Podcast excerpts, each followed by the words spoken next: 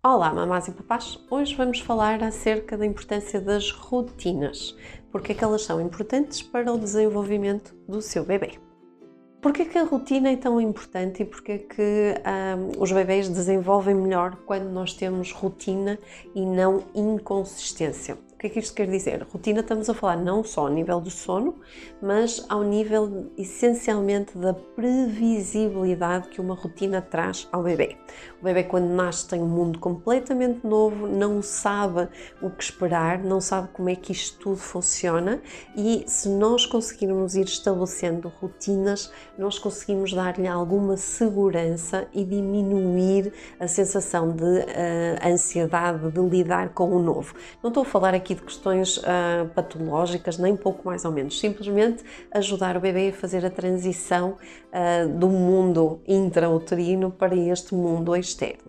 Uh, todos nós, inclusive, funcionamos melhor com rotinas e com previsibilidade e lidamos um pouquinho mal, uns melhor que outros, uh, tudo aquilo que é inesperado. Não estamos a falar aqui de rotinas uh, demasiado rígidas ou estritas ou geridas por um relógio ou um cronómetro em que nós temos hora para o bebê dormir, hora para o bebê mamar, hora para o bebê acordar.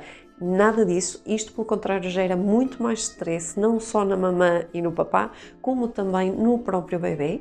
Ou seja, é importante lermos as pistas dos bebês, quer os sinais que ele nos dá de que está com sono, quer o sinal que ele nos dá de que quer brincar, quer o sinal que ele nos dá de que está desconfortável, quer o sinal que nos dá de que está com fominha e, portanto, estes são os sinais que nós devemos ler e seguir para criar uma rotina, ou seja, para que cada dia seja previsivelmente semelhante ao anterior e o bebê consiga antecipar aquilo que vai acontecer no seu dia. Nos primeiros tempos, como sabemos, os bebês funcionam como baterias, ou seja, tenho fome bah, e peço para comer, tenho sono bah, e tipo bateria apagou e durmo. Portanto, no início nós não temos aqui muito que trabalhar em termos de rotina, mas podemos, por exemplo, trabalhar a questão do dia e da noite. Como é que fazemos isto? Por exemplo, levando o bebê de manhã cedo, antes das 10, para ficar exposto à luz solar, mesmo que esteja no voeiro. Uh, é importante porque a luz solar da manhã traz-nos informação importante para o nosso cérebro e ajuda a estabelecer o tal ritmo circadiano que vai regular não só o sono, mas muitas ou a maior parte das funções do nosso organismo. Portanto, no início, nós podemos, por exemplo, trabalhar a questão da rotina do dia e da noite. E sabemos que muitas vezes uh, nós temos os bebés que confundem o dia com a noite e não têm esta distinção bem regulada ainda, e nós podemos ajudar com isso. Uh, por exemplo, expondo o bebê no início do dia, expondo o bebê no final do dia, diminuindo toda a luminosidade, não utilizar ecrãs, não utilizar, não estar com o bebê num sítio onde temos a televisão, não ter televisão no quarto, já agora é importante para os adultos também. Um, e, e, portanto, dar estas pistas que o cérebro precisa para criar a tal previsibilidade.